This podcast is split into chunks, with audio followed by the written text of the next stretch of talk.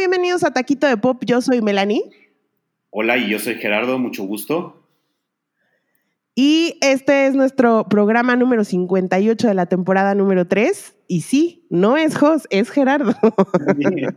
que hoy me hizo favor de ayudarme a grabar Taquito de Pop, edición Los Emmy, porque pues Jos no se quería chutar esa ceremonia de turbo hueva. Pero antes de pasar a ese tema, eh, ¿por qué no, Ger? Empezamos con unos taquitos de canasta. Empezamos con unos taquitos de canasta. Empezamos primero con este caballero, Conor McGregor, que nuevamente... Este caballero... que tiene nuevos problemas con la ley, pero ahora sí de un nivel bastante fuerte, ¿no? Sí, pues este Conor, McGregor, si se acuerdan, es este campeón de UFC que además peleó con Mayweather en una pelea de box donde se generó muchísimo dinero. Y este señor ha ganado muchos, muchos cinturones, pero también ha tenido ya sus varios encuentros con la ley.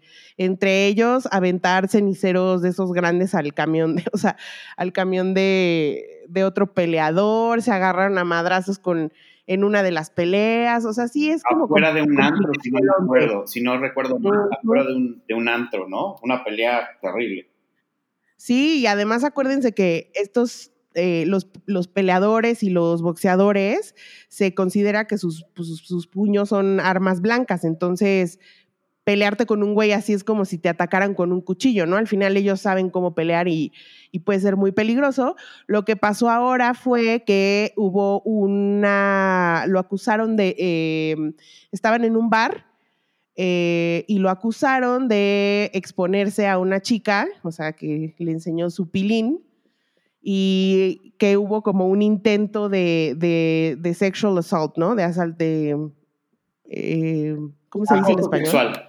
Acoso sexual, exactamente. Acoso sexual, pero ya eh, llevado a otro nivel. Un poquito más Exacto. sí, llegó la policía, este, hablaron con él, la, la, la. Yo creo que se arreglaron con dinero porque este señor es putrimillonario. Pero, pues bueno, no es la primera vez que, que Conor da la nota, ¿verdad? Sí, totalmente. No, y más, pues son, desgraciadamente son cosas bastante feas, ¿no? Y bastante frecuentes, la neta es que no, es como que digas, ay, no, no, le, no, no creo que pudiera pasar, ¿sabes? No, yo creo que en los boxeadores y luchadores siempre es como muy, eh, ¿cómo se dice? Está muy extremista todo. O son grandes personajes, como fue Mohamed Ali, o gente que está sin control, que terminan en la ruina, que termina, terminan destruidos, ¿no? Sí, sí, sí, sí. Más todo ese viaje, perdón, o ese caminar para llegar a, la autodestrucción. Claro. Y pues bueno, o sea, a mí es un personaje que me cae bien como personaje, o sea, me cae bien en el ring, ya sabes, porque me parece que es divertido verlo, pero como persona, me cae como bastante malecito. Sí, sí, sí, no, a mí también. Es... Solamente sé de él cuando hace estas cosas no pone ninguna, cosa buena. Oye, y... Tú dime, tú dime. No, no, no, otra, otra noticia. Eh, ¿Ves que como que estas épicas series o, películas que son como trilogías, pues han funcionando, funcionado bastante bien y sobre todo cuando son como para un público como de young adults, ¿no? O sea, digamos como Hunger Games, Harry Potter, este, todas esas, ¿no? Entonces ahora Netflix va a adaptar eh, una trilogía de libros que se llama Las Crónicas de Kane, que es del mismo señor que escribió Percy Jackson. Ah, mira. Y lo más pues, interesante de esto, perdón, lo más interesante de esto es que todos los estudios, todos, buscan su Harry Potter. Y ha habido fracasos terribles de estas trilogías, ¿no? Sí, de acuerdo. Y creo que este, digo, dependerá del budget y de quién lo haga y todo, porque eh, trata como de dioses egipcios y cosas así. Entonces creo que se tiene que ver bien para que a la gente se enganche y lo quiera ver, porque si no, siento que se, o sea, se pierde un poco. Y justo hablando de Percy Jackson, esta, esta es para Netflix, pero justo van a hacer la serie de Percy Jackson en, Disney, en Disney Plus, exactamente. Que que si bien Gerardo y yo amamos esa película porque sale nuestro novio Logan Lerman, los que leyeron el libro dicen que los, las pelis no le hacen nada de justicia, ¿no? A la historia. Sí, no, y se quedan como muy, muy chafas, ¿no? Muy sencillitas, muy... ah, Sí, exactamente. Entonces, pues bueno, va, va a tener Netflix su nueva trilogía de Young Adults. sí, que de- oye, oye, ¿ves que Drew Barrymore tiene un nuevo talk show, no? es lo máximo. Güey, la amo muchísimo. Me encantó su, su anuncio, cuando anunció que iba a hacer el talk show, o que ya iba a empezar, que se hizo, hizo una entrevista a ella de chiquita. sí, no, no, no, increíble el primero con las Ángeles de Charlie. Sí, Compañeras, mis respetos. Wow. respetos, porque todas se ven bien guapas. Este, Ser agradecido, ¿no? Y, ser, y demostrar que en el trabajo siempre se puede ser amigo, ¿no? Encontrar buenos amigos y trabajar en armonía. Sí, totalmente, totalmente. Y se ve que se quieren mucho porque se dicen palabras muy, muy hermosas y hasta se les hace, se les aguada el ojo, ¿no? Sí. Cuando están platicando entre ellas. Y a mí me, eh, ese, ¿tú sabes en dónde pasa ese show, el de Drew Barrymore? La verdad, no sé, según yo, según yo es en YouTube. Yo solamente lo he visto en YouTube como resúmenes. Y Estuvo la otra vez con, ay, con ay, Jane Fonda, es el que vi. Mm, Ah, claro, sí es cierto, sí es cierto, sí. Sí, porque según lo que entiendo es que ella solo quiere como, ahorita creo que va a entrevistar solo puras mujeres, como chingonas. Entonces, Mm, Hay muchas, ¿no? Que, que Sí, deben hay estar en un espacio de televisión o de lo que sea. Y además Drew Barrymore tiene muchísimas amigas famosas, muchas, Sí. porque todo el mundo la quiere porque se ve que es una buena persona, ¿sabes? No, y divertida. A mí me cae muy bien. Muy, muy Sobre bien. todo. Oye, y hablando de estos, digo, regresando un poco al tema, pero hablando de estas grandes eh, franquicias como la de Harry Potter, pues resulta que por muchos años J.K. Rowling fue como una persona que todo el mundo admiraba y respetaba justo por lo que, por, su historia de cómo salió adelante, por lo que creó con el mundo de Harry Potter y, y- y cómo hay muchas como enseñanzas dentro de su libro. Pero últimamente ha estado en la boca, en el ojo del huracán, por sus comentarios transfóbicos. Así es. No ha parado, se le ha salido en momentos que no debería de ser y ahora está, bueno, recibe una crítica por su nuevo libro, ¿no? Que tiene una línea transfóbica. Siento como, quiero pedir perdón escribiendo un libro. No, Ger, No. o sea, a ver, el libro se llama Troubled Blood, ¿no? Y va de un güey que se viste de mujer para, para, o sea, un asesino en serie que se viste de mujer para hacer sus, sus, sus- cometer sus crímenes. ¿Qué es esto? ¿Los 70s, los 80s, telenovela de Televisa? ¿De qué me estás hablando, J.K. Rowling? O sea, eso No, ya no está. Todo- todos los asesinos siempre son eh, homosexuales, ¿no? O eh, transexuales, ¿no? Eso estuvo muy en los ochentas con, ¿te acuerdas? Como vestida para matar. Exactamente. ¿no? Que lo- Y la madrastra aquí en México. y la madrastra aquí. o, o, o hasta Clut, ¿no? De Jane Fonda, que era, ah, porque es prostituta, va, va a estar envuelta en cosas terribles. Sí, correcto. Me parece que en el tiempo en el que estamos, o sea, poner un, o sea, hacer un personaje así, me parece súper de una persona ciega, de una persona que no quiere ver y que realmente tiene un problema con este tema, ¿sabes? Con el tema del, de, del- de la gente trans. Y también Eh, ya hiciste una gran serie de Harry Potter, muchas gracias, ya, a descansar, ya hay dinero, ¿para qué quieres que? Ya. Pues no, incluso hizo después otro libro que también le fue bastante bien, que era más como una novela Ah, y- eh, y como de mujer. serie em- de película. Ajá, como- Hijo, exacto, ah, horribles, no, no las he visto, la verdad. No sé, no soy fan de Harry Potter, lo acepto y lo digo públicamente. Nada más me gusta la última película de Harry Potter y si acaso el de Azkaban, pero no, no, no, no entiendo mucho esas dinámicas, ¿no? O sea, estos libros o cuáles, ¿por qué gustan tanto? No, no, que yo no leí los libros, pero las películas me parecen bastante buenas y creo que lo, lo que tiene es que crearon, o sea, trajeron a la pantalla la imaginación de esta señora de haber creado todo un mundo de, de magia y de personajes, ¿no? Y, y tiene personajes muy, muy buenos, la verdad.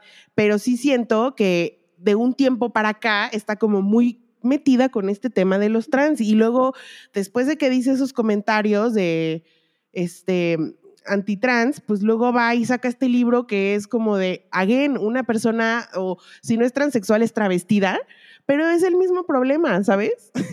Porque ese es el problema, ¿no? Ya sabes, por ser así, te vuelves así. Ya que tiene la plataforma para hacerlo y podría escribir de algo interesante o hacer, o darle otro giro a su asesino, güey. ¿Por qué tiene, o sea, ¿sabes por qué a, huevo lo tiene que poner así? Sí. No sé. Me parece sordo, mudo, sordo y ciego de su parte hacer un personaje así ahorita. Y ahora, cambiando de tema, una noticia que tú y yo lo platicamos el fin de semana, ¿fue? O a finales de la semana pasada que nos dejó frío Frozen Margarita. Frozen, la verdad, no lo creí y vi ese echar, por un lado, terrible y por otro lado, es echar a la basura todo. Pero bueno, ustedes recordarán, a mediados de año se estrenó una docuserie de Netflix llamada Cheer, de porristas, de una escuela, de la mejor escuela de porristas, el mejor squad de Estados Unidos. Y había un chico que se llamaba Jerry, que era muy entusiasta, ¿no? Era muy, eh, que hacía, no era el del mejor físico, por eso es que le costaba trabajo estar luego en el squad, pero era el que echaba las mejores porras. Tuvo su participación en él, ¿te acuerdas? Sí, correcto. E, y, hemos hablado mucho de esa serie de Cheer porque nos gustó mucho a José y a mí este, se nos hace como una docuserie, de ese tipo de docuseries que sí quieres ver y que, que te vas dando cuenta de las historias de estos chavos y cómo han salido adelante y lo que sea. Y lo que yo me pinches enoja de este caso es que tienen le dan la, o sea, tienen cheer, ¿no? Y les va súper bien con la serie y le empiezan a dar mucho exposure a este niño Jerry porque es el que mejor, eh, la personalidad más atrayente de este, de este proyecto al punto en que, como dices, Ellen lo invitó a ser su, reportero en la alfombra roja en los, ¿qué fue? Los Óscares.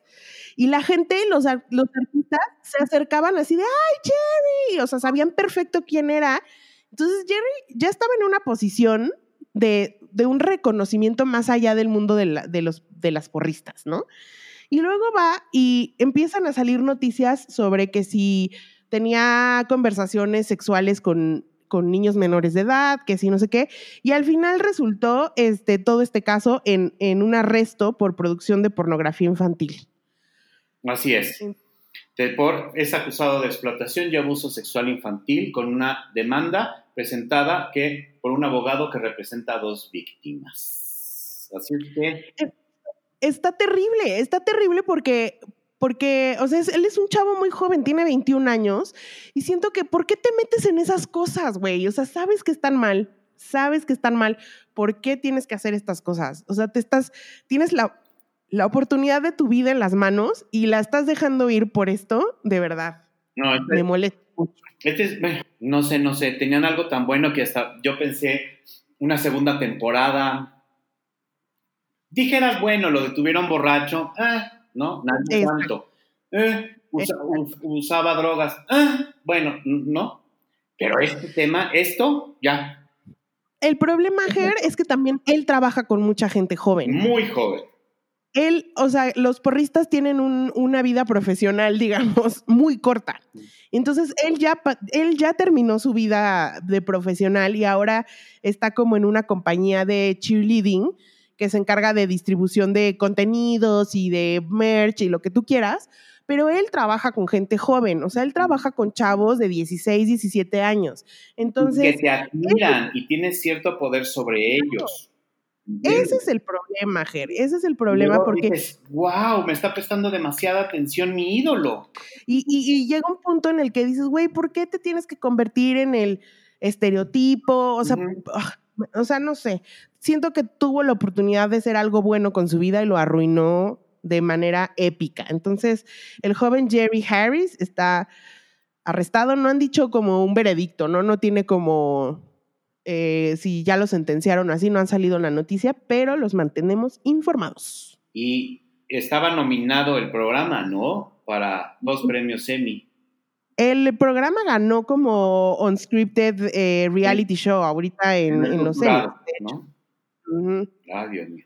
Tristísimo, tristísimo ese caso. Bittersweet, pero bueno, ya. Me da mucho coraje. Sí, a mí me da pena ajena, ¿sabes? Como que digo, hijo. Pero bueno, también son muchos demonios porque va más allá, ¿no? Son, es, es otra cosa.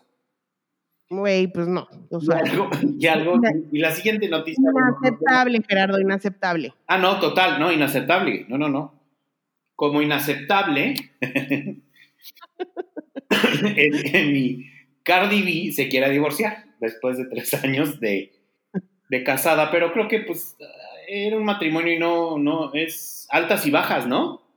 Sí, mira, ellos ah, ya llevaban tiempo que anduvieron y luego él le puso el cuerno y se hizo muy público y mi Cardi B ya es que no se, no tiene pelos en la lengua. No. Entonces, pues va y fue y dijo y un escándalo y luego regresó con él.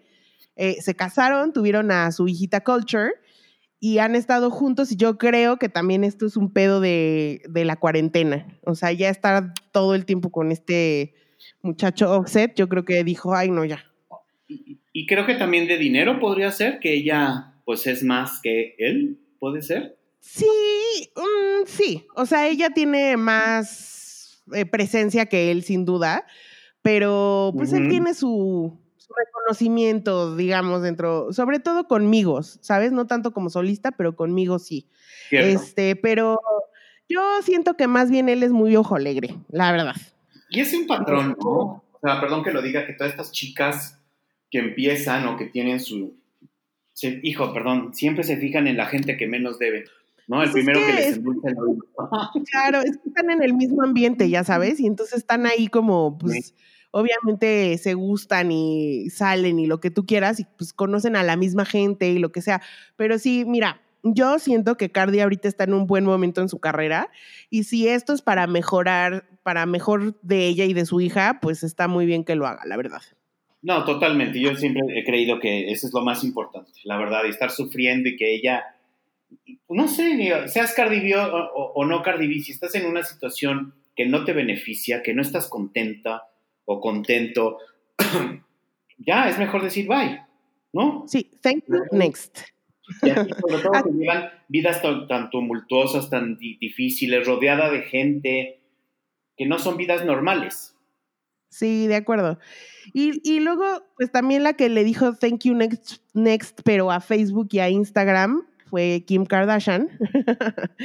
en estos días, eh, como que congeló sus cuentas de Facebook y de Instagram eh, para unirse a la campaña Stop Hate for Profit, que, uh -huh.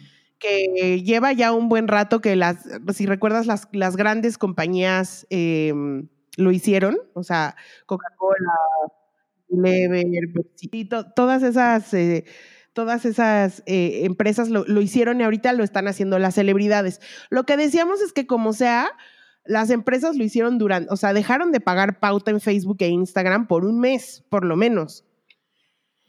No, pues eso. Siento que congel, con, congelar tu cuenta por un día.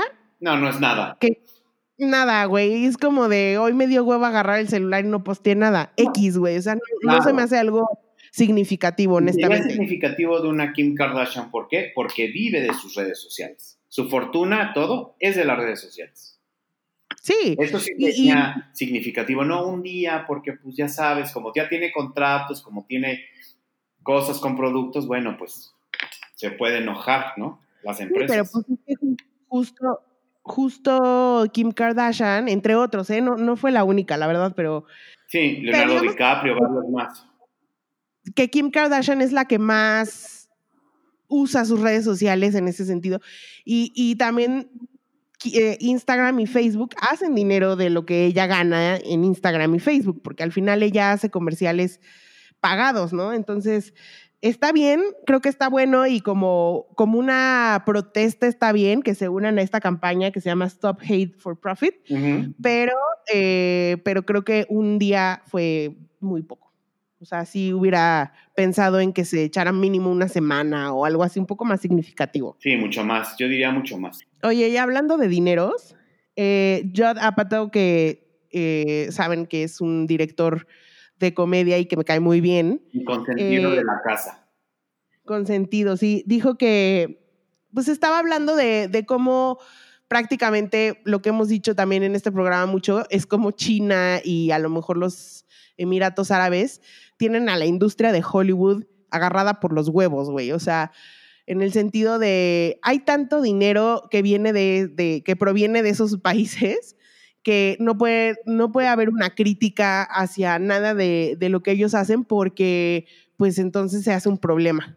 Y es un problema comercial y no es un problema de, de fondo de, de, lo que los artistas quieren decir, ¿no? Ahorita, como buen ejemplo, fue lo de Mulan, que decían que era mucha propaganda china eh, anti-Hong Kong, antidemocracia, entonces, güey, pues no puedes decir nada. Sí, no, oye, pero también es de, creo, digo, últimamente las películas de mayor éxito comercial, hace cuenta de, ¿cómo se dice? De...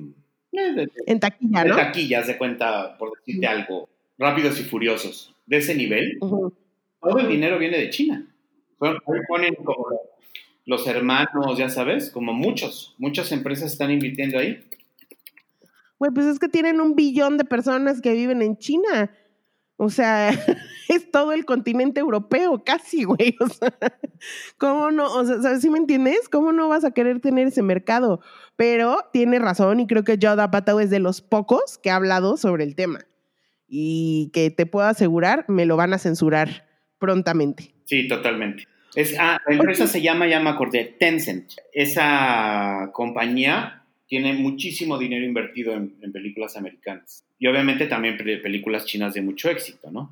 Totalmente, pero sí, sí, sí, sí. Pues, no, no, no quieren crítica, no quieren nada. Este, podrían hacer películas hasta de eso, ¿no? ¿Te has fijado que sí atacan que a la gran compañía de esto, a la gran compañía de otro, ¿no? Hacen películas. El escándalo financiero, pero nunca de China. No, no, hombre. ¿Qué dices? Pues de, ahí viene todo el dinerín. No. Oye, y luego viste que hubo un concierto el fin de semana que se llamó Love Beirut. en el que ajá, Maika y sus amigos, en los, entre los cuales estuvo, fíjate los invitados, para que veas el nivel. El nivel. Kylie Minogue, que dices, ah, bueno, ok, va. Sí. Laura Pausini. ¿Quién? Laura Pausini. Ajá que dices, ok, es una estrella en su país natal, en Europa, Sí, es muy europeo.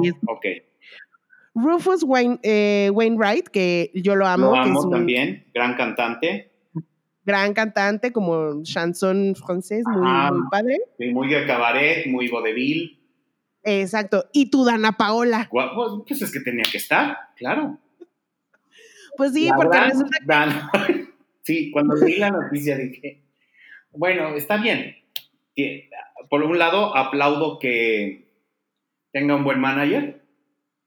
No sé si sea amigo de Mika o sean de esas imposiciones que te pone el estudio. De, de órale, quieres a que te lleve a Laura Pausini, pero viene en el combo de Ana Paola. Ah, bueno, pues no, yo creo que estuvo buscando gente de diferentes nacionalidades, porque si te fijas, Kylie es australiana, Laura italiana, Rufus es inglés y, este y Dana Paola pues mexicana, entonces yo creo que estaba buscando a alguien como para entrarle al mercado latino y a lo mejor lo que pudo haber pasado es que dijeron, güey, no nos alcanza para Maluma o J Balvin o Bad Bunny, ¿quién sigue? Ah, pues Dana Paola, ah, pues dale. Entonces, a lo mejor fue más como, por, y porque además ella hace pop, ¿no? Entonces, creo que se puede complementar más con lo que, con lo que hace este señor. Y pues bueno, tuvieron ese concierto en, en, en, beneficio de las víctimas de, de, la explosión ahora en, en Beirut. Sí, ah, con apoyo de Caring and Its Houses. Sí, y de hecho, creo que estaba mucho metido también este, la marca de Alex, o sea, Alexander McQueen, pues estaba metido, ajá. Entonces había ahí varias cosillas. Que también fue un concierto el domingo de Bad Bunny. Ah, en la calle. La calle. Eh, hace cuenta en un turibús cantando. Tan, tan, Traía como una peluquita, ¿no? O su pelo como muy chinito. por la cuarentena. ¿Ya sabes? Pero se me hizo original, la verdad, porque pues sí es un artista urbano totalmente. este, tuvo el apoyo, creo que fue Verizon, ¿no? El que lo puso. Ay, seguro fue una activación más bien.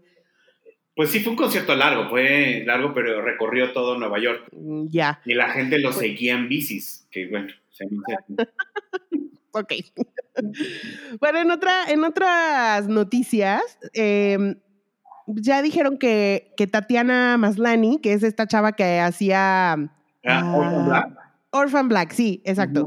Es la chava que hacía Orphan Black. Ahora va a ser la serie de She-Hulk para Disney Plus. Hijo.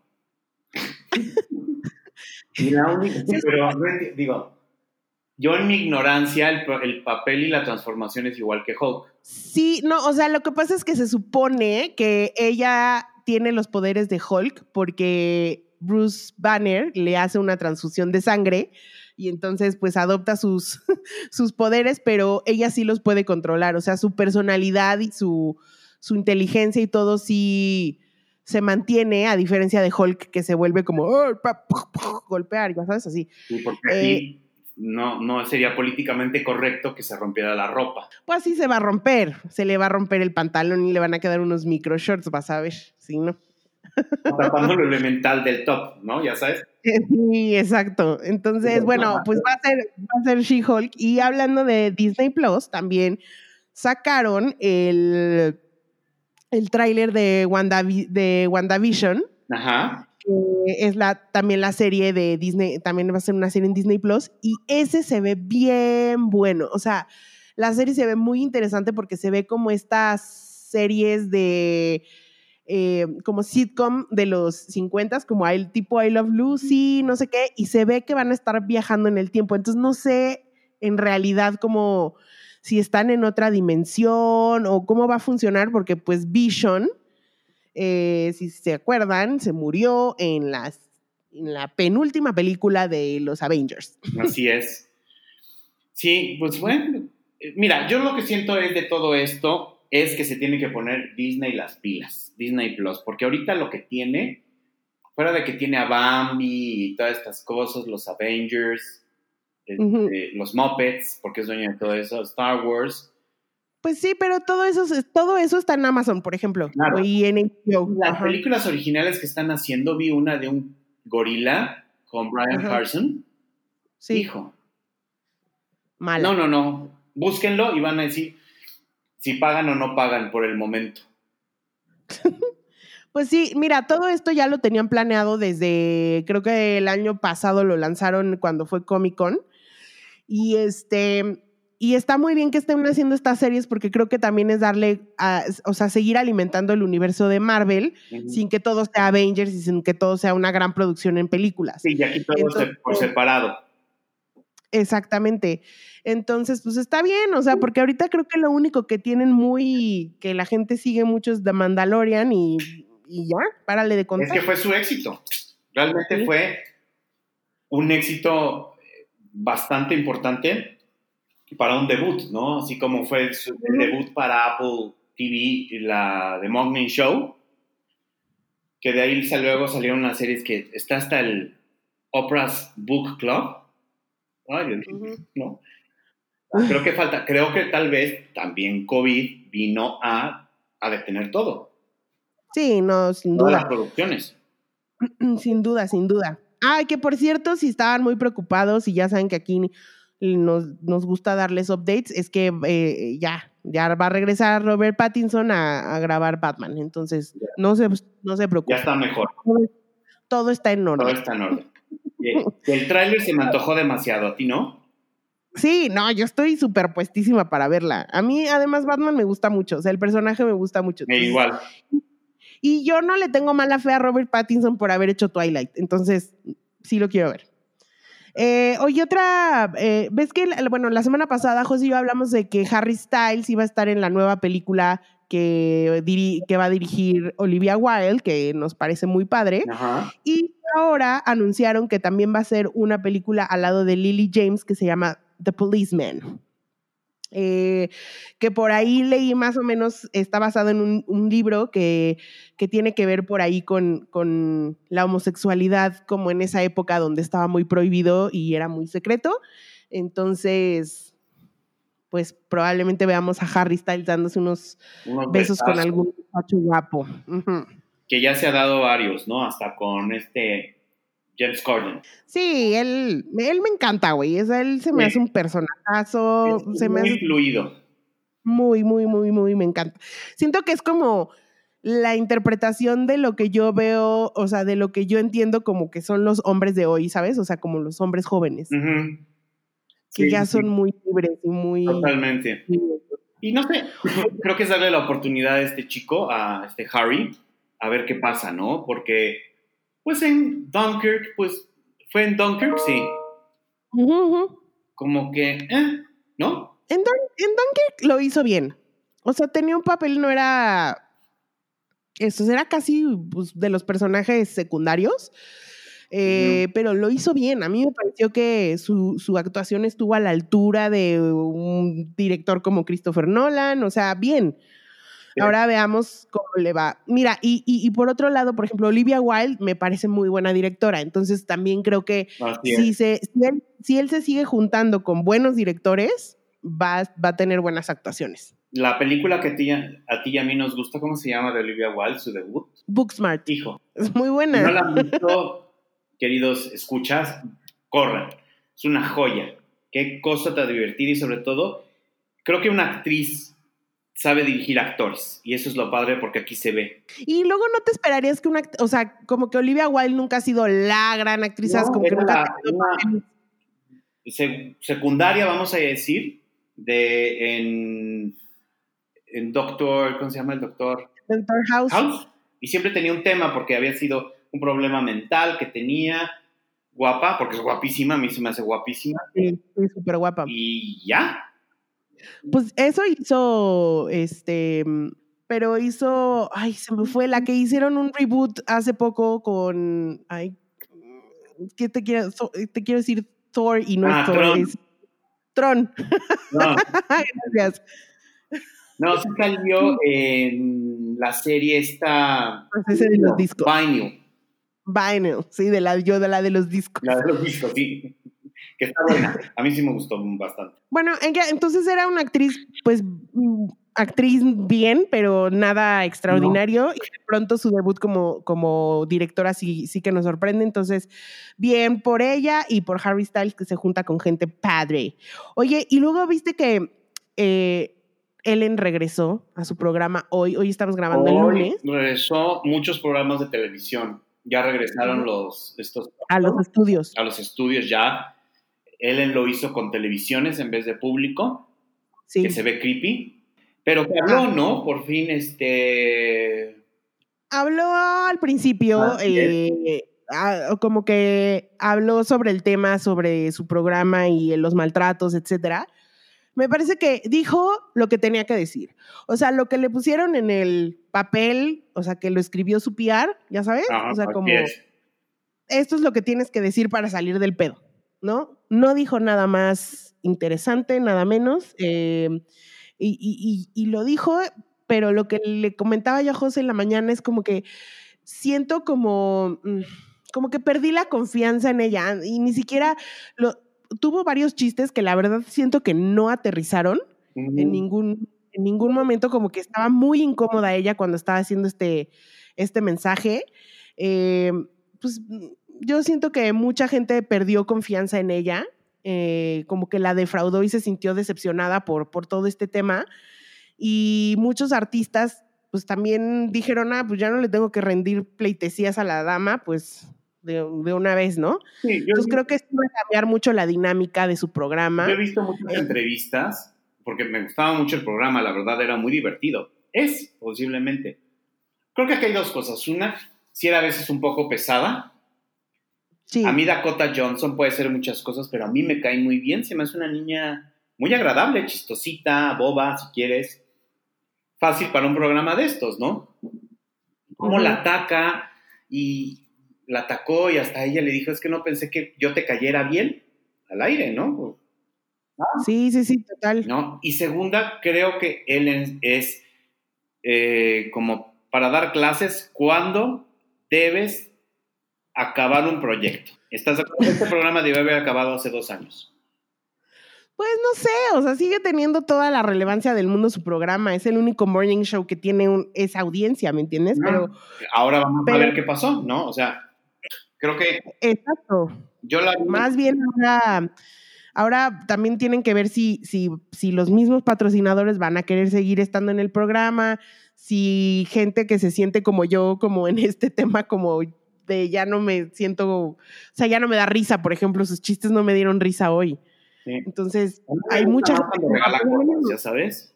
Hay gente que le va a valer verga y va a querer seguir ahí viendo, viendo el programa y le va a valer.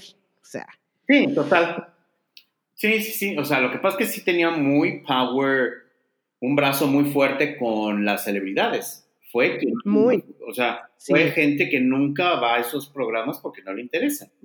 Y pues te digo, a ver cómo va a funcionar la dinámica ahora, porque entre la pandemia y el escándalo, pues está medio cabrón. O sea, entonces, pues, pues a ver cómo, Yo la cómo vi, Si me permiten, y no me gusta hablar a esto, pero la vi mal maquillada, no sé, y como mayor. Digo, no es, no es una persona, no es una quinceañera, pero la vi un poquito más acabada que cuando se fue a pandemia. Por supuesto que está más acabada, Ger, pues también el, estrés de todo lo que vivió estos últimos meses, yo creo que sí la acaba. Oye, es cierto, tú que sabes muchas cosas.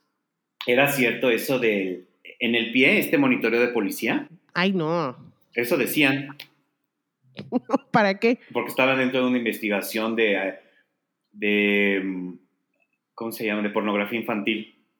Ay, no, cállate. No, no, que decían que eran muchas celebridades de Hollywood estaban con eso eh, ahí para no salir de su casa. Eso decían porque en algunas fotos se le veía raro el tobillo, ¿sabes? De eso. No, yo la no, yo creo que traía un, si acaso un, este, una tobillera, güey, pero no creo, no, no, no creo. ¿No te imaginas? Bueno. Oye, o sea, como que qué, este, qué oportuno que a todos los que todos lo tenían cuando estuvo la pandemia y nadie podía salir. No, no, no lo creo. Sí, no, pero. Suena teoría de conspiración. Me gusta leer el National Enquirer. Oye, ahora sí, Ger, vamos a darle a lo que ahora sí. Que eh, ayer en la noche se llevaron a cabo la entrega de los premios Emmy. Emmy. Sí. Ya sabes que toda la semana, eh, desde la semana pasada, eh, van entregando los premios como de a poquito porque son muchas categorías y categorías muy técnicas que no generalmente no vemos en la, en la televisión, ¿no? Eh, porque hacen los Creative Arts Emmys, que son eh, que tienen que ver con otras cosas, ¿no? Ajá, mucha tecnología, avances en tecnología, este, escenografía, en fin. Sí, y ya sabes, este, sonido y maquillaje. producción. Sí, más producción y también, ah, y también están ahí metidos como los realities y más cosas. Pero ayer en la noche se hizo la primera entrega de premios eh, post pandemia de manera virtual. Hijo. Y eh, pues, ¿por qué no empezamos y me dices qué te pareció en general? ¿Qué te pareció? En general me pareció muy aburrido. Yo entiendo los tiempos que estamos viviendo pero creo que así como pues, se pueden hacer muchas cosas originales, creo que lo que faltó, la palabra que faltó en estos premios fue creatividad. Estoy 100% de acuerdo contigo. No me importa verlo así, entiendo que estamos viviendo así, pero haberlo hecho, algunos se veían como muy forzados de, no me voy a acercar a la gente, a mi familia para que me abrace, para no mandar ese mensaje, ¿no? O sea, había muchas cositas que estaba, no, la comedia creo que no hubo escritores. ¿Está No, no aterrizó la comedia. No, fíjate que yo lo que estoy de acuerdo contigo. Sí, estuvo muy aburrido, más aburrido que otros años. O sea, más aburrido que el show en vivo con la gente ahí. El show en vivo. Sí. Em, sí, y mira que eso es mucho, mucho decir porque son muy aburridos ya las entregas de premios, pero creo que tenían en sus manos el poder de cambiar la historia de cómo se hacen las entregas de premios. Y les faltó creatividad y les dio miedito, creo, me parece que les dio miedo arriesgarse a hacer cosas em, que a lo mejor, no sé, que en otra circunstancia o te pudieron haber salido bien, pero si te salían mal, la gente iba a entender porque estamos, como tú bien dices, en una época donde nada es como antes. Entonces, siento que les faltó arriesgarse un poco Y sí, güey, perdón, pero debieron hacer estos premios más cortos. Sí, totalmente. Una hora, menciones y ya algo que era, hijo, unos discursos larguísimos. Yo entiendo. no, no había forma de cortarlos porque es una grosería, ¿no? No, y entiendes que le tienes que dar su lugar al ganador para que vaya y diga su, su speech, pero siento que, por ejemplo, vamos a ver, en la, empezaron con la categoría de comedia. Así es. Como productores, ellos ya saben quiénes van a ganar, ¿estás de acuerdo? Entonces, sabiendo que iba a ganar todo Shit's Creek, siento que debían de haber hecho algo para que no fuera tan tedioso el hecho de decir, o sea, se ganaron siete premios en, al hilo, güey. Sí. No, pues ya se los hubieran entregado en ese momento. Es como de, oigan, están todos, porque además ellos sí estaban todos en un saloncito, ¿no? Que se rentaron ellos. Les hubieran dicho de, oigan, ¿qué creen? Ganaron mejor actriz, mejor actor, mejor actriz de reparto, mejor actor. Digo, ya sabes, como todo lo que ganaron, ¡pum! Fiesta, güey, ¿me entiendes? Y entonces hubiera pasado a decir cada uno como un speech más, más cortito y muchas gracias, a la la, y a lo que sigue. O sea, sobre todo en estos semis que estuvo tan marcado los ganadores. Sí. En cada, en las tres categorías. Y luego también esa, digo, no sé, en unas categorías solamente estaban presentes en Zoom tres de los siete. Sí. Nada más la foto, o sea, como para, bueno, también son actores, ya sabes. Eh, pues no le importa, ¿no? Ya. o igual no iba a ir a los premios, igual, da igual. Ni va, ¿no? Pero pues sí, darle un poquito de apoyo a los premios yendo, ¿no? A menos que digo, no entiendo, posiblemente tiene alguna situación personal y todo, pero en fin.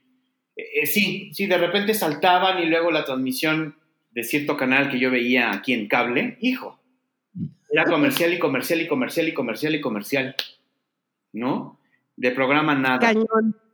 Luego Cañón. O sea, era, eh, ponían un premio y cuatro horas de comerciales. Pero eso no es culpa de TNT, eso es culpa de, de, de, quién lo hace, CBS, ¿no? Claro, o, o, los speeches, que sí es el momento de hablar de muchas cosas, claro que sí, pero también, pues, tomando en cuenta que es un premio, ¿no?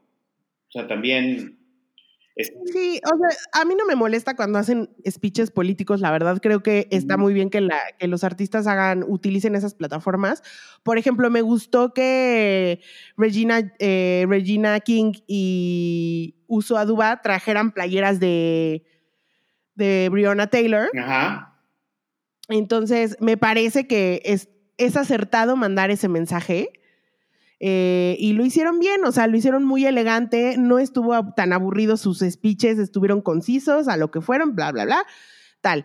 Por ejemplo, el de Mark Ruffalo, que Mark Ruffalo ganó este mejor actor en una miniserie. Limited series.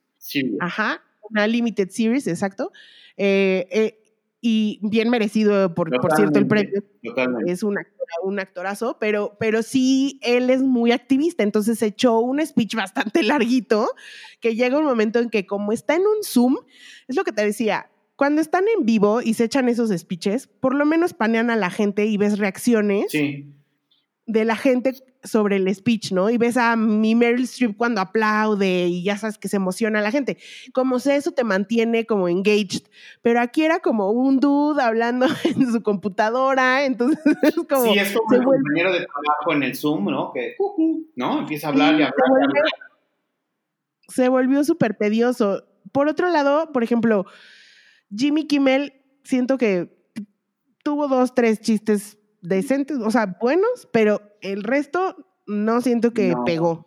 Eh, Estaba bastante incómodo, bastante fuera, fuera de, se sentía fuera de lugar un poco, ¿no? No, ese chiste de que estaban, este, sanitizando el sobre, ay, hijo, pues, no, o sea, no es el momento. El actor, este chico de, eh, que llega con la llama, Sí, o sea, la llama, ¿para qué? La llama estaba más chistosa con su moño que él y su pelito.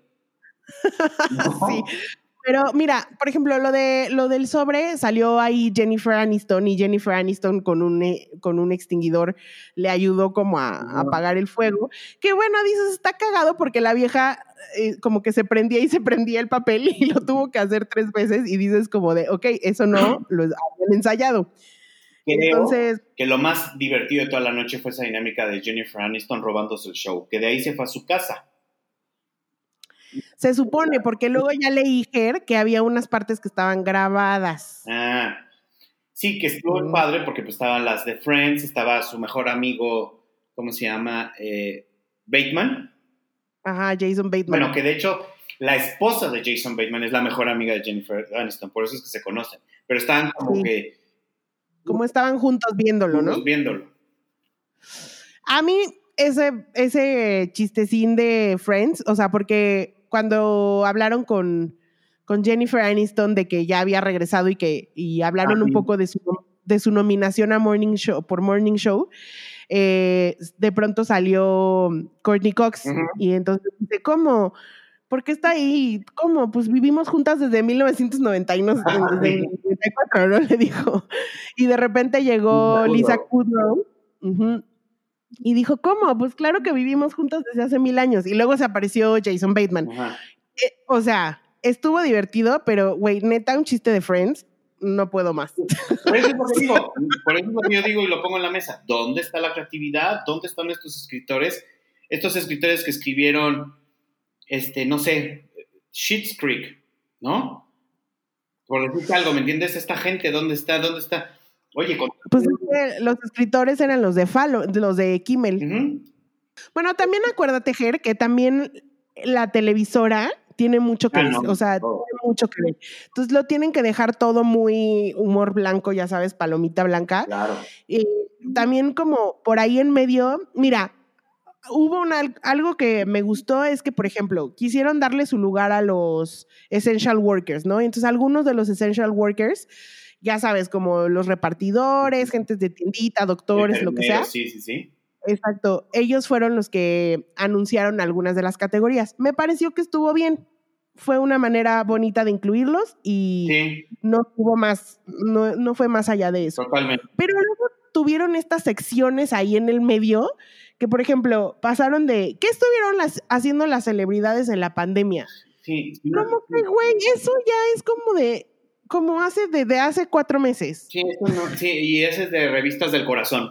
Pero además como que ese tipo de videos los hicimos y los vimos y los disfrutamos hace tres meses, cuando estábamos en plena pandemia y que no sabíamos y que todo el mundo ya estaba harto y lo que tú quieras. Así es. Ahorita que ya la gente está saliendo, o sea, se, ve un poco dated, ¿no? O sea, como se mueve el mundo del, del contenido ahora, se ve ya un poco. Yo aplaudo varias cosas. Aplaudo este, los premios a Succession. Aplaudo el premio a Zendaya. Zendaya, porque estábamos, recuerdas que mencionamos que una niña Disney a una serie que podría ser hasta independiente, ¿no? como que, ¿no? Alternativa. Euforia, estamos hablando que se me hace una serie extraordinaria, ¿no? Y Buenísima. No soy fan, no me gustan los cómics. y yo la vi dos o tres capítulos y la verdad no entiendo por qué haya ganado tantas cosas. Posiblemente serán los tiempos, no sé. Porque creo que Mira, tuvo mejores, creo. Mira, vamos a ir por, vamos por partes.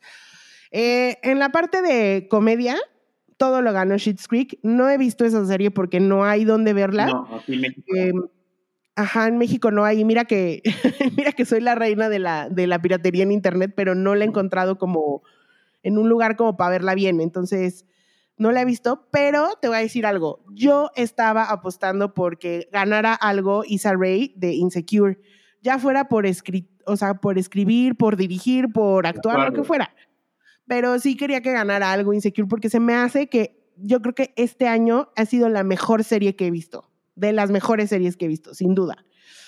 De comedia, por lo menos. Bueno, entonces todo lo de comedia lo ganó Schitt's Creek. Ni siquiera les voy a mencionar nadie aquí. Nada, todo lo ganó ellos. Luego en, en, en Outstanding Competition Program, ¿no? Esos realities de competencia, ganó RuPaul Drag Race, que lleva años ganando los RuPaul Drag Race. Y RuPaul ganó como, como host y ganó en las categorías de maquillaje y peinado también, porque pues, o sea, y es una categoría que literal es, lleva arrasando RuPaul años. Después tenemos la parte de eh, serie de limited series o miniseries, ¿no? Las series de seis o siete capítulos. Sí, o, o, más capítulos, pero que no van a tener una segunda temporada. Así es, sí. es el caso de Watchmen, por ejemplo, que son creo que seis capítulos o más. Pero bueno, no importa. Estaba Little Fires Everywhere, estaba Mrs. America, estaba Unbelievable, estaba Unorthodox y estaba Watchmen. Eh, ahora sí te puedo decir que vi todas. A mí Watchmen me encanta, o sea, se me hace que es una novela gráfica muy, muy buena.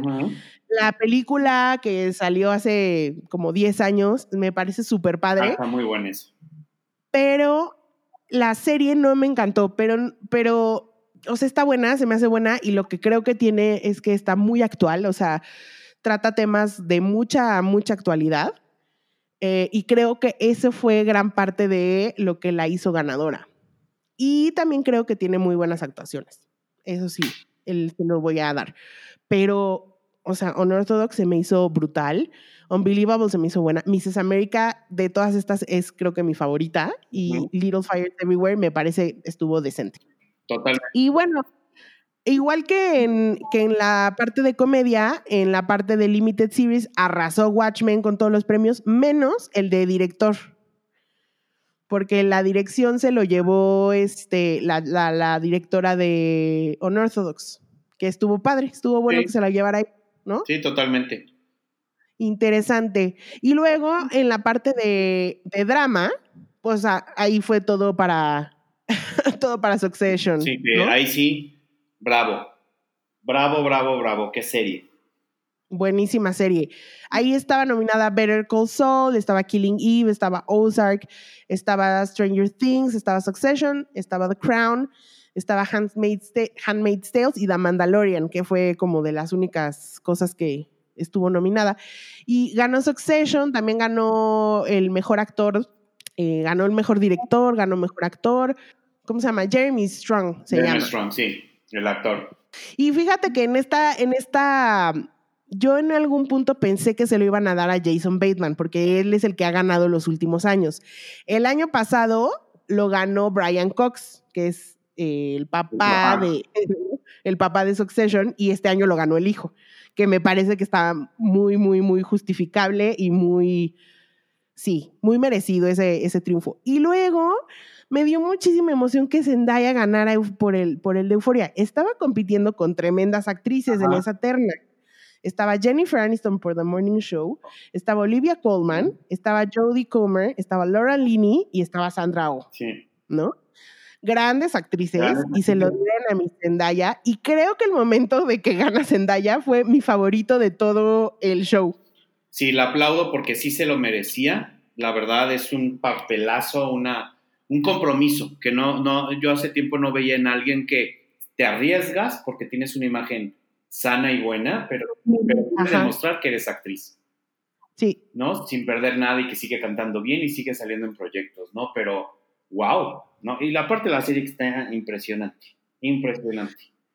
Sí, no, a mí me gustó mucho y te digo que siento que fue lo más menos actuado, lo más fresco. Yo siento que ella sí neta no se lo espera. O sea, igual el Jeremy Strong, no creo que se estuviera esperando ganar. No. Porque pues es, que también contra quién, con quién estaba, ¿no? Sí, porque él está, te digo, estaba Jason Bateman, estaba Sterling K. Brown, estaba Steve Carell, estaba Brian Cox y estaba Billy Porter. Entonces yo creo que él pensaba que estaba entre Brian Cox y Jason Bateman, la verdad.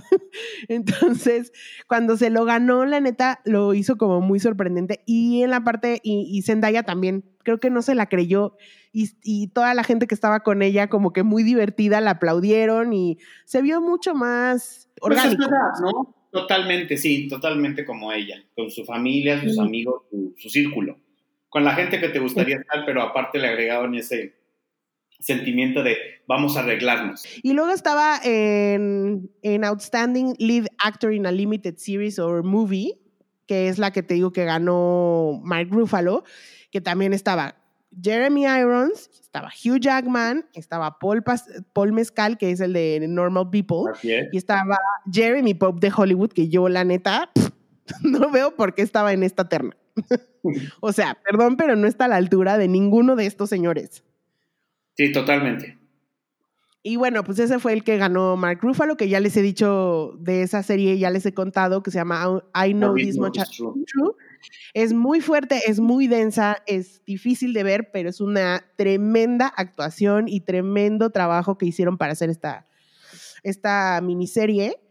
Y luego, pues te digo, Regina King ganó como en igual en mejor actriz en una limited series o movie y estaba Kate Blanchett por Mrs. America que es maravillosa. Estaba Shira Haas por Unorthodox que también me parece una actuación perfecta. Regina King, estaba Octavia Spencer por Self Made. Ay, no, si ella hubiera ganado, hubiera ganado Octavia Spencer por la de El ese del pelo de Netflix. Bueno. Sí, o sea, ya les he dicho que es la pinche serie. Yo creo que en Netflix jamás han visto una telenovela de Carla Estrada y por eso se les hizo muy padre esta serie. Los mexicanos están este, redescubriendo, ¿no? Ay, no, pero qué no, la serie. Horrorosa. Y estaba Kerry Washington por Little Fires Everywhere. Eh, y luego, em, pues ya les digo que de comedia ni los voy a mencionar porque todo lo ganó Schitt's Creek. Eh, y de Outstanding Supporting Actor in a Drama Series, aquí también me sorprendió, para que veas. La verdad, sí, sé que es un consentido tuyo, pero sí hay mejores, ¿no? ¿En Billy Crudup? Sí, o sea, sí me sorprendió un poco viendo contra quién está. Y a mí también. Estaba Nicholas Brown de Succession, estaba Kieran Culkin de Succession, estaba Mark Duplass de Morning Show, estaba Giancarlo Espósito de Better Call Saul, Matthew McFadden de Succession, eh, estaba uno de Handmaid's Tale y Jeffrey Wright en Westworld. Y se lo ganó el Billy Crudup. Que me encantó su personaje, ¿eh? No, no, lo quiero este, peluciar. A mí Kieran Culkin me hubiera gustado. Sí, a mí también. Se me hace súper buen personaje también. Oye, ni te dije, pero, pero además de que me, me acordé ahorita de, de, Zendaya, pero además Euforia ganó mejor make-up, como en una serie actual, y ganó mejor canción original con The Labyrinth, con Labyrinth, por, por la canción de, de Euforia, que es buenísima además. Buenísima. Y luego esta chavita, la Julia Garner. de Ozark. Sí, es de Ozark. También creo que no se lo esperaba y ella ya es segundo año consecutivo, ¿no? Así es, sí, sí, sí. Es un gran papel. Digo, la serie a mí me cuesta un poco de trabajo porque se me hace muy oscura en lo personal. Pero esta niña, pues sí, digo, y esta sí tenía, creo que la, eh, las contendientes más fuertes. Elena Bonham Carter, Laura Dern, Tandy Newton, Fiona Shaw, Sarah Snook, Meryl Streep y Samira Wiley. Sí, o sea, y esta es la chavita que, bueno, pues es una chavita, es up and coming. La semana pasada hablamos de ella, que probablemente la están buscando para hacer el, la biopic de Madonna. No sabemos todavía si sea, sea o no, pero pues mira, está en un gran momento de su carrera. Sí. Y luego en, en, Outstanding Supporting Actor in a Limited Series ganó el Yaya Abdul Matin, que era el Doctor Manhattan en la serie de Batman ahí estaba más flojona, ¿no? Esa categoría. Sí, no. Pero agárrate, la, categoría de Outstanding Supporting Actress in a Limited Series estaba fuerte. Ganó Uso Duba por Mrs. America en su papel muy bueno. Estaba Tony Collette, estaba Marco Martindale, estaba John Smart, estaba Holland Taylor y estaba Tracy Ullman eh, de, también por Mrs. America. Bien, esto estaba bastante fuerte. Sí, está bueno, sí. Bueno, ya de, comedia nuevamente ya saben quién ganó de, escritores y bueno, obviamente creo que... Y luego de los, de, los, de los que dieron antes, digo nada más por mencionar algunas cosillas que les pudieran interesar, pero por ejemplo, en serie, mejor serie animada o programa animado ganó Rick and Morty. Ah, el programa de... ¿eh? Soy fan. Ah, sí, sí, sí, sí. De programa de niños ganó Jim Henson's Dark Crystal Age of Resistance, que si no la han visto, dénsela porque es una maravilla de cómo está hecho. Es muy lenta porque obviamente son puppets, pero muy buena. Y luego, eh, como mejor documental o non-fiction series, ganó The Last Dance, esta serie documental de Michael Jordan, que también hablamos la semana pasada, que es buenísima, esa está en Netflix, entonces se la pueden echar si no la han visto. Y como mejor película para televisión, ganó Bad Education, que es de, mm, de HBO, que Gerardo me la recomendó justo. HBO con Hugh Jackman, que ven a Hugh Jackman en otra cosa, olvídense de que canta y baila y todo eso. Aquí es actor, verdaderamente actor y está muy bien. Este, oye, y luego también en estas categorías como de actores, eh, como guest stars, ¿no? En, en, programas, prácticamente lo ganó todo en todo Saturday Night Live. O sea, ganó Eddie Murphy en Saturday Night Live y ganó Maya Rudolph, en Saturday Night Live. Sí, y Maya Rudolph también se ganó un Emmy por doblaje a, para, por su personaje en Big Mouth. Sí. Ella me cae muy bien, la amo muchísimo. Estaba en el jardín de su casa. Exacto. Pues este, eso es, mira, en resumen, fue, digamos que lo más importante que, vimos en, la noche. Muy aburridos. La verdad, si no los vieron, qué bueno. Yo creo que se la hicimos más divertida nosotros que lo que fue. Bueno, nosotros nos lo echamos en 20 minutos. ¿Qué hablas? que fue más divertido. Esta fue dos horas interminables de dolor. Tres, ¿no? Dos, no fueron dos horas de, de suplicio, de aburrición, de yo, de verdad lo que hago por ustedes, ¿eh? Porque. Los comerciales de TNT. Y luego, oye, ¿sabes qué otra cosa no me gustó? ¿Ves que ahí en el, en el medio pusieron como eh, que había como unos personajes en hazmat suits afuera de los de las casas de los de los nominados y si lo ganabas, pues te daban el premio. Así es. Pero, pero, pero para explicar eso, metieron un comercial de Toyota con unos interns y no sé qué madres, güey. Es como si de por sí está larga esta madre, güey. Neta, nos tienes que meter un comercial ahí de Toyota. falta de creatividad, falta de creatividad pura. O sea, no entiendes entonces cómo hay creatividad en otros lados y aquí no. Aquí es cuando tienes que esta gente que tienes trabajando para ti en las cadenas, en las compañías productoras, exprimir hasta hacer una obra maestra. Porque la gente por eso no ve entregas de premios, porque pues, ¿no? No, totalmente. Y digo, digo, ya les diré, ya les cuento la semana que entra cómo le fue en, ratings, pero yo creo que le fue pésimo. No, güey. O sea, yo creo que ha sido, o sea, yo creo que después del, del opening de, Jimmy eh, Kimmel híjole, sí, yo creo que la gente dijo, híjole, no, no, no le voy a dejar. Porque hicieron, digo, trataron de hacerlo ahí medio cómico y el, aplauso grabado como de Chespirito está pésimo, güey, no sé. Sí, no, y la escenografía y, ay, no, no, no, no sé. La verdad no sé. Qué lástima, pero bueno, esperemos que mejore. Sí, pues mira, ya, ya las entregas que vienen, la verdad dudo, no sé si las vayan a poder hacer con gente, o sea, con público. Eh, ¿Qué seguiría? Creo que con los Golden Globes, ¿no? Sí, los Golden Globes, sí. Golden Globes y, Saga Awards y todas esas cosas, y luego ya los Oscars. Los Oscars, sí. Como, los lo movieron todo para el año que entra, pues a lo mejor ya toca como con más público o vete tú a saber, ya no va a ser. cambio y hay películas que ya pueden participar. Sí, pero pues está Pero bueno, pues eso, eso, eso fue nuestra nuestro take en los Emmy. Eh, ¿Quieres que te diga mis taquitos? Por favor. Fíjate que mi taquito de pop se lo voy a dar al señor Dave Grohl. Y se lo voy a dar porque hay una niñita que se llama Nandy Bushell que eh, le mandó un video por redes sociales donde lo retó a, a un duelo de, de baterías, ¿no? Y el señor de que es muy agradable, aceptó y, estuvieron ahí tocando la batería juntos y lo que sea. Y le cayó también la niña que le escribió una canción que se llama Nandy, eh, Nandy Bushell, donde la canción está súper linda porque además puso a sus hijas a cantar y, la canción dice que es una queen of rocks, o sea, una, la queen of rock and roll y she's ya sabes, como ella lo puede todo. Eso es una canción súper empowering para una niñita de 10 años, ¿me entiendes?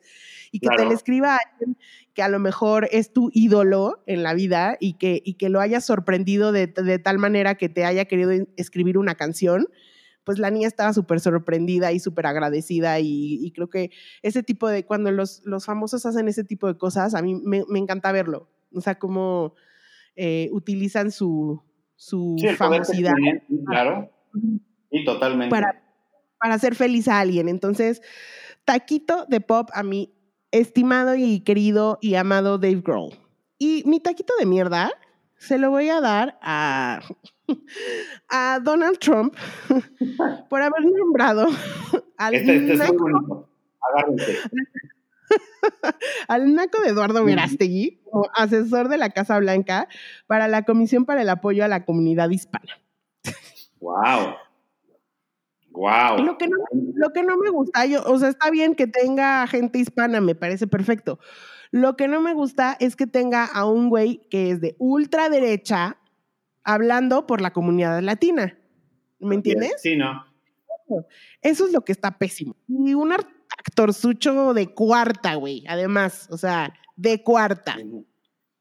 Dile, que la amo, dile que le... Cairo, ¿te acuerdas? Sí, claro, que estuvo en Cairo y, y salió en varias telenovelas aquí en México, pero es un actorzucho de cuarta. Entonces, taquito de mierda. El productor de Little Boy, ¿te acuerdas? Que para que mi mamá dijera que estaba mala. es porque ya. Es porque ya esta era una. Bueno, ¿qué te dijo? Bueno, una cursilada. Una cursilada, sí, una.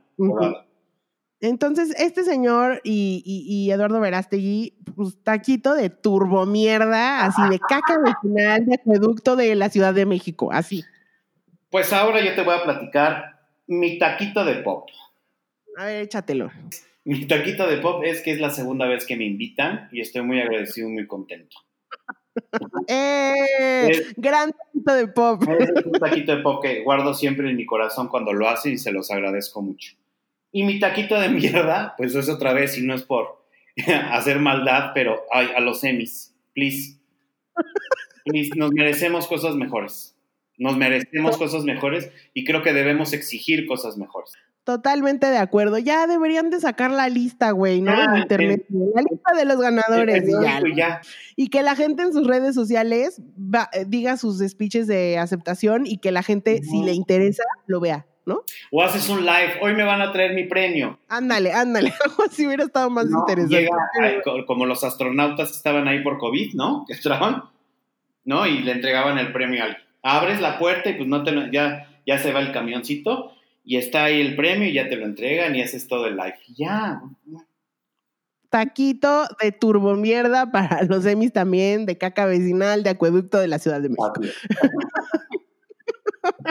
Les tocó el mismo que a Trump. Totalmente. y ya, digo, antes de irnos, nada más quisiera mencionar un... Em, eh, es un pequeño shout out que se murió Ruth Bader Ginsburg y pues fue una, una, mujer que la verdad es muy, muy, muy inspiradora eh, por todo lo que hizo por la lucha de los derechos de las mujeres y de, de la comunidad LGBT y en general por defender los derechos humanos de todas las, de todas las personas y eh, pues se fue en un pésimo momento. La pobre señora estaba muy preocupada por eso, pero bueno, eh, me gustaría que hubiera más mujeres así en el mundo y que algún día tengamos alguien así eh, que podamos admirar en México. Claro, y su, y su ausencia en cuestión trabajo, cuestión política y cuestión de, de la Suprema Corte se va a notar, porque amigos, quiero decirles que con ella se balanceaba la izquierda y derecha dentro de la Suprema Corte de Estados Unidos. Así es que prepárense. Sí, correcto. Sí, era una, era una, gran mujer, un gran ejemplo de vida, eh, la señora RBJ. Así es. RBG más bien. y pues muchas gracias, Ger, por acompañarme y por ayudarme. A ustedes, y muchísimas gracias a todos que nos escuchan. Saludos. Adiós.